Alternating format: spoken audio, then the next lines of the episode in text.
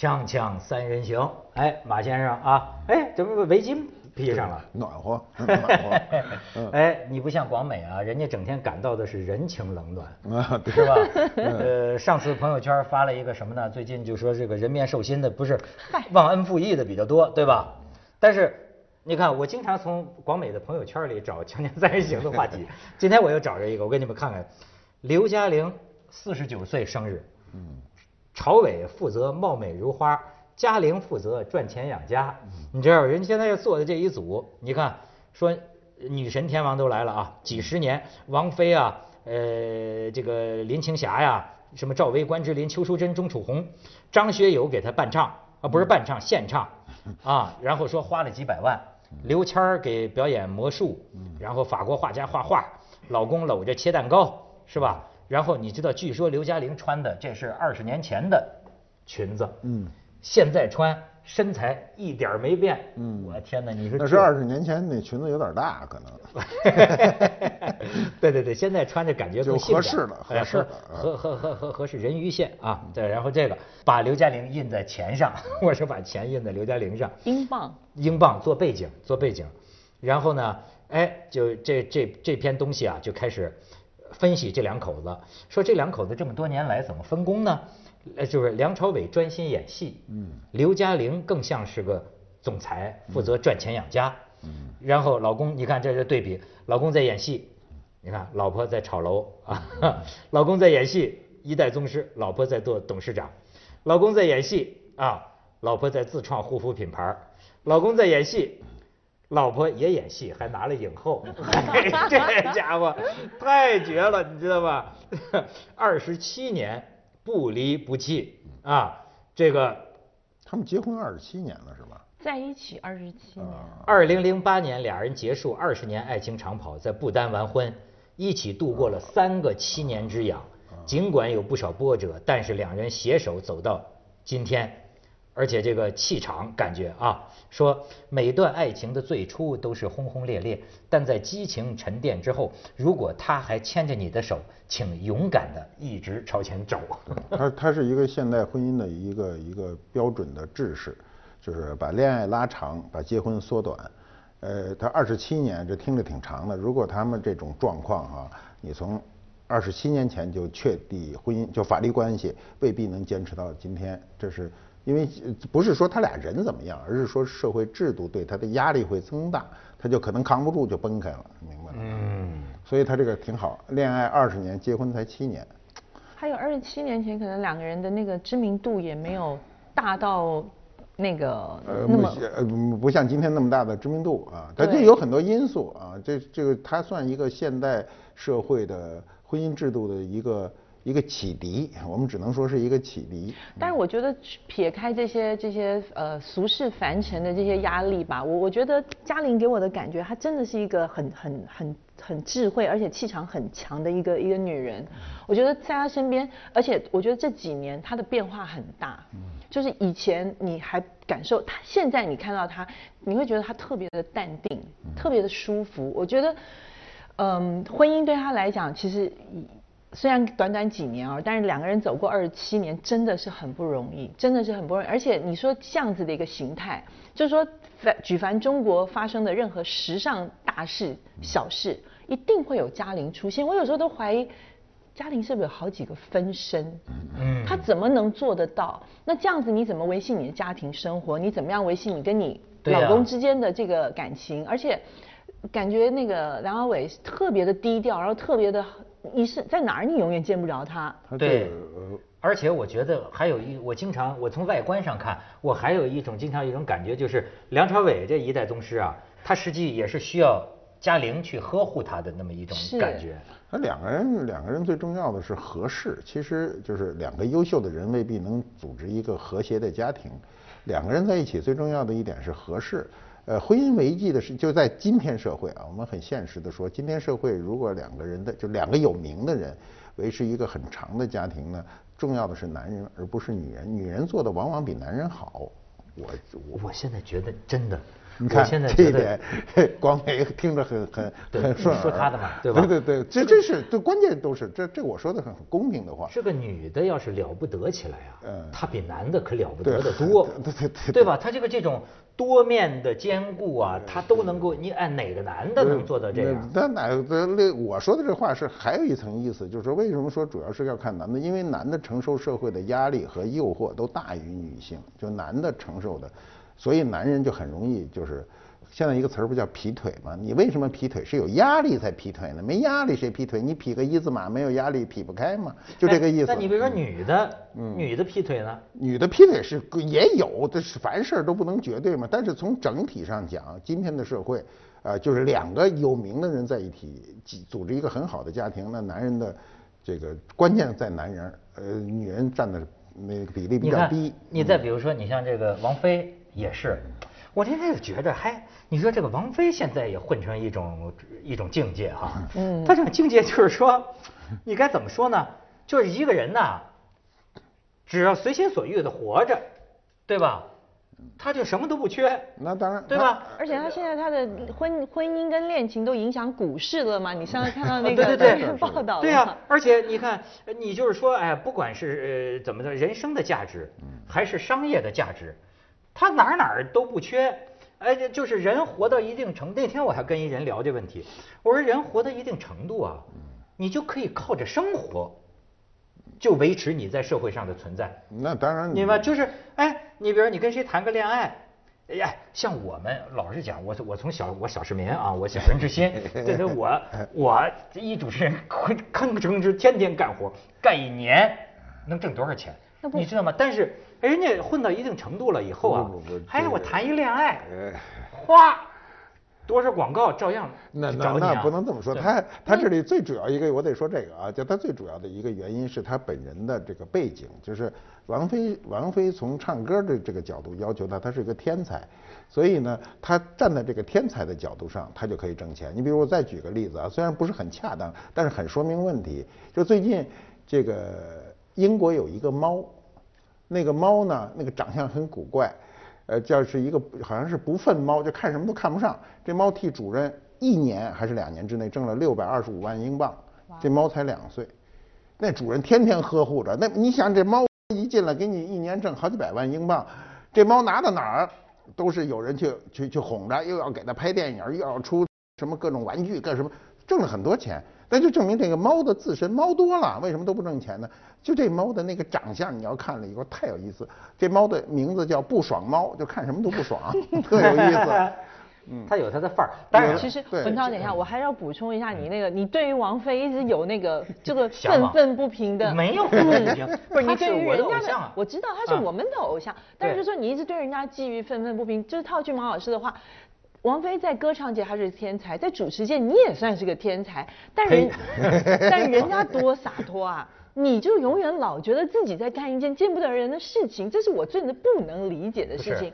人找你哎拍广告，嗯你还觉得这个钱挣的有点丢人，对。我现在都不那么想。你这个完全跟好莱坞的那些那些大演员一样，同一路子。我只是觉醒的总是晚，你知道吗？就是到后来后悔了，嗯每个钱刚来的时候都拒绝，都觉着不该，都觉得害臊，但是到最后觉着拼命想拿的时候，时间也就晚了。分析这个事儿啊，挺有意思的。你看啊，男的，你比如你，你比如像王菲姐姐哈，你注意到没有？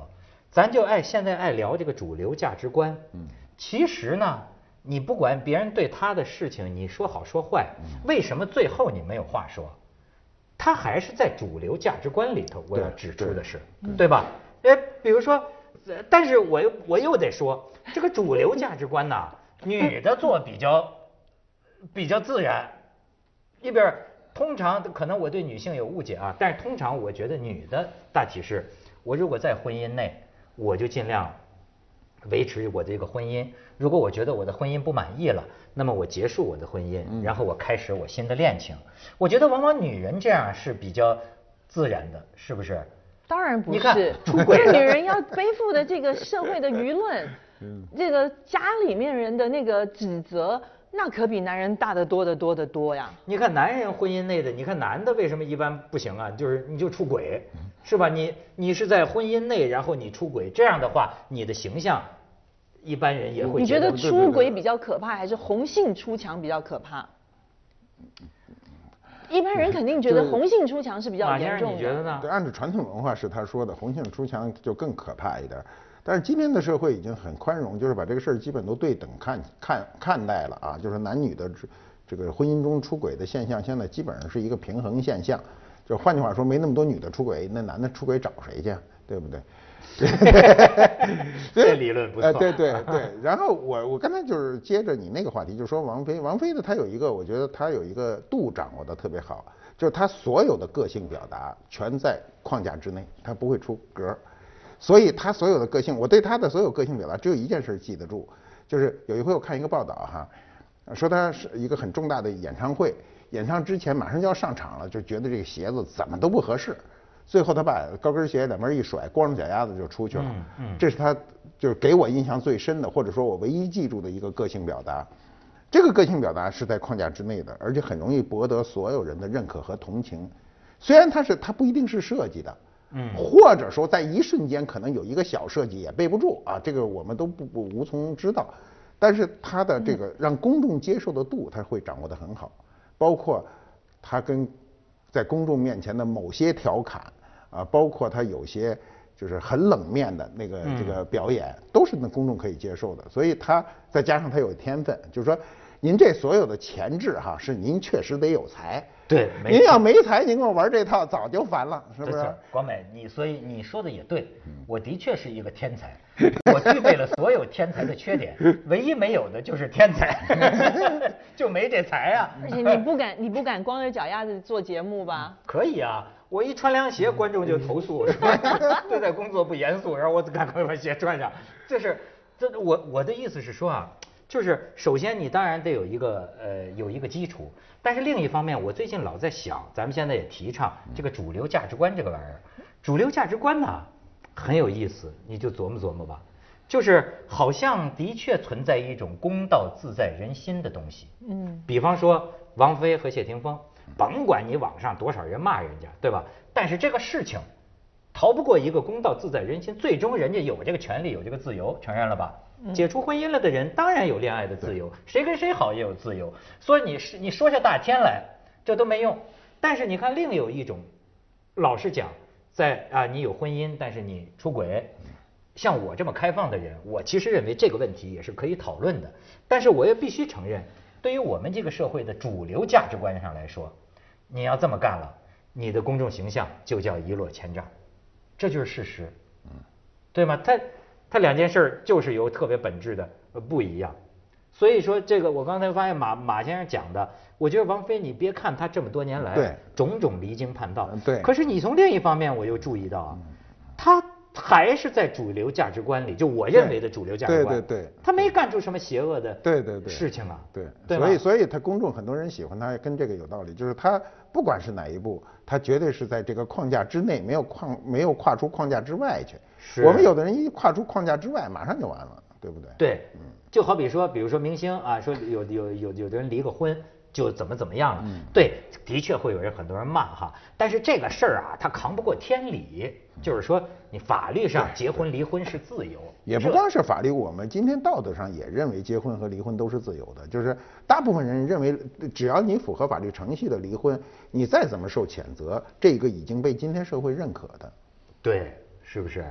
光美怎么光笑成这样 啊？不是我，我觉得比较奇怪，你怎么会用离经叛道四个字来形容王菲？我一点不觉得她离经叛道啊，这那么多年。不不，他又不太正，不是按照这个很中中规中矩的去做事儿。嗯她所有的事情都要呃多少甩开一点儿啊。我我我对我的我对她的感觉，她可能更多的是在她的表演工作上面比较，我用推陈出新的方式来形容他。离经叛道，我真不觉得。你看他多年也潜心佛法，你看人家唱佛歌，我我怎么就觉得他跟离经叛道是扯不上边的？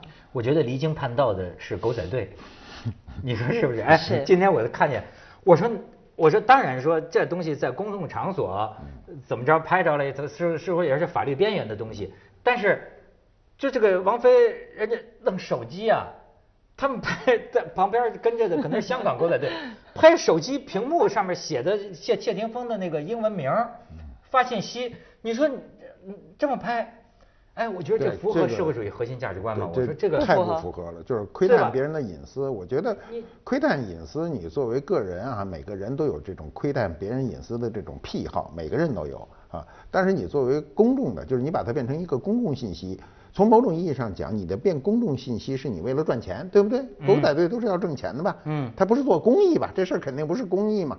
那这个就是你在你赚钱的同时，如果伤害到别人的利益和人家的隐私，那肯定是有问题的，不符合我们今天所说的社会主义核心价值观。是是是，是吧？我跟你说，还有一离经叛道的，我还请你们评点评点。你知道张家界，嗯，旅游胜地，嗯，这马老师有没有注意到那离经叛道的，他他们有照片吗？